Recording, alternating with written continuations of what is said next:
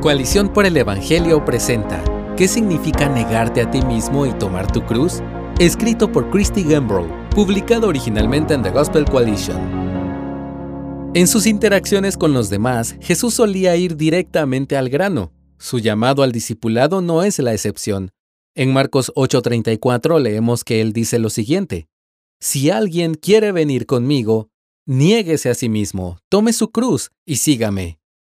El discipulado equivale a negarse a uno mismo y cargar nuestra cruz. Punto.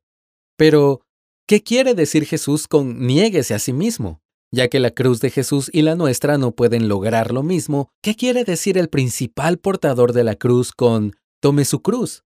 ¿Por qué utiliza una metáfora tan dura para describir el discipulado?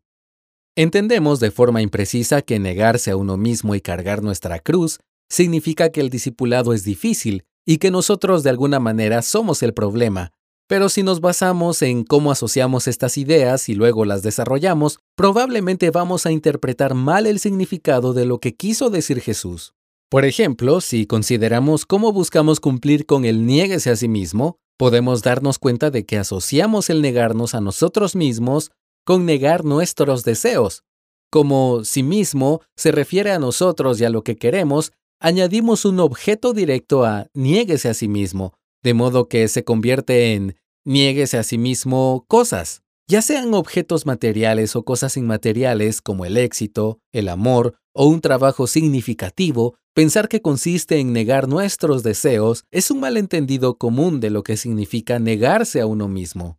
Pero a veces lo llevamos aún más lejos. Nos ignoramos a nosotros mismos, como sabemos que somos intrínsecamente pecadores, podemos pensar que cualquier cosa que se origine en nosotros es sospechosa, por no decir peligrosa o mala.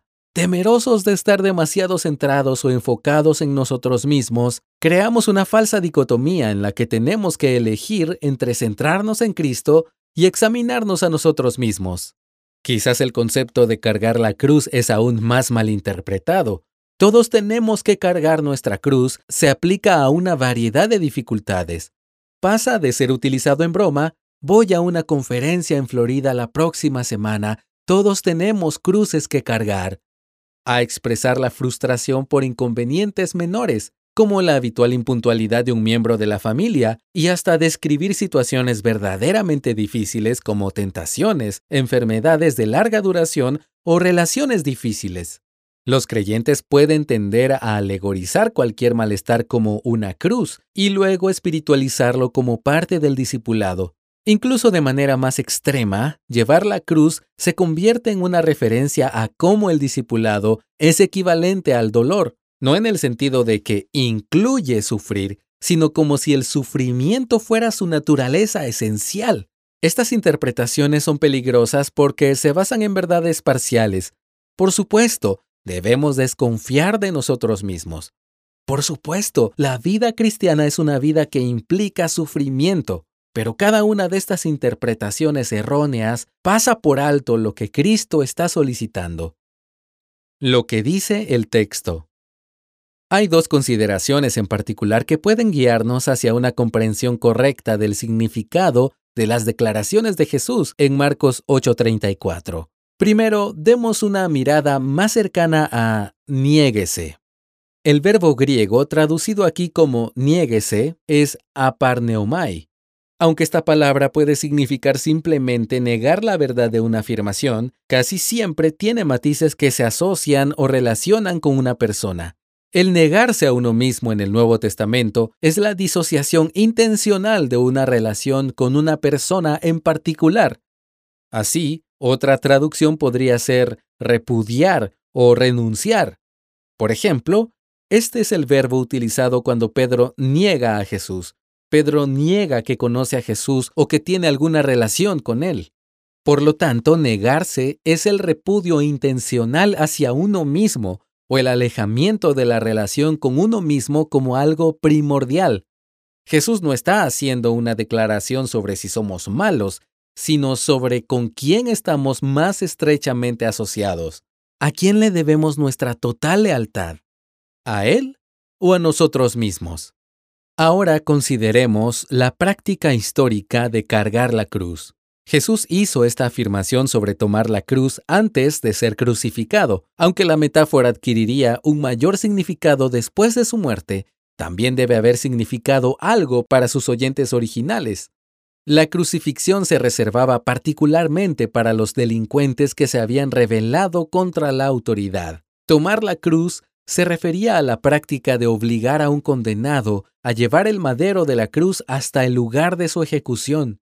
Esto mostraba que, aunque se había rebelado contra la autoridad, el condenado estaba ahora tan derrotado que su último acto en vida sería llevar el instrumento de su fin al lugar de su muerte.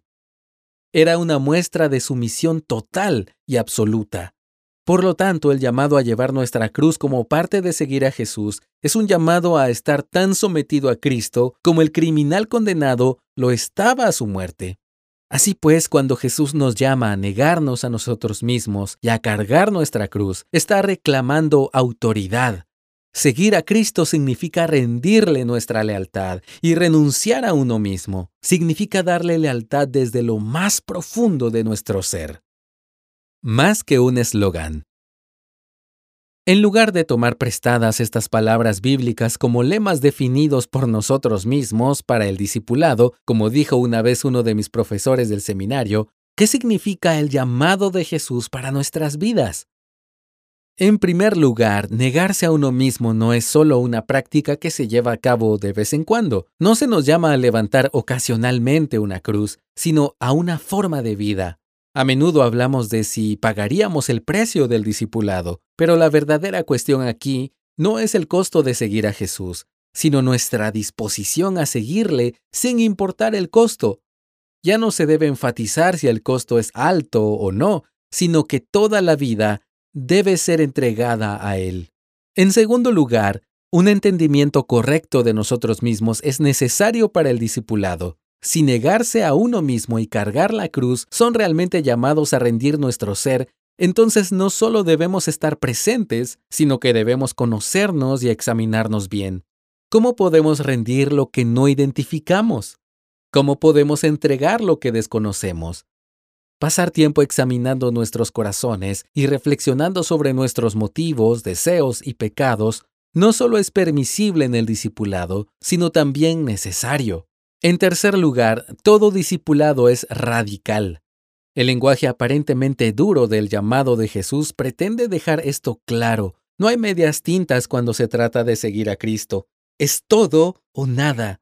Por definición, no es un pasatiempo, sino una lealtad total y completa a Él en cada rincón del corazón.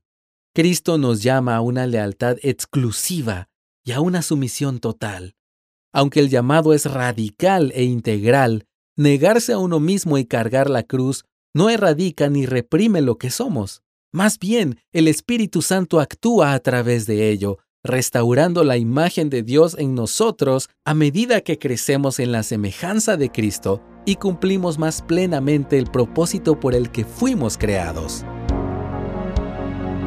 Gracias por escucharnos. Si deseas más recursos como este, visita coaliciónporelevangelio.org.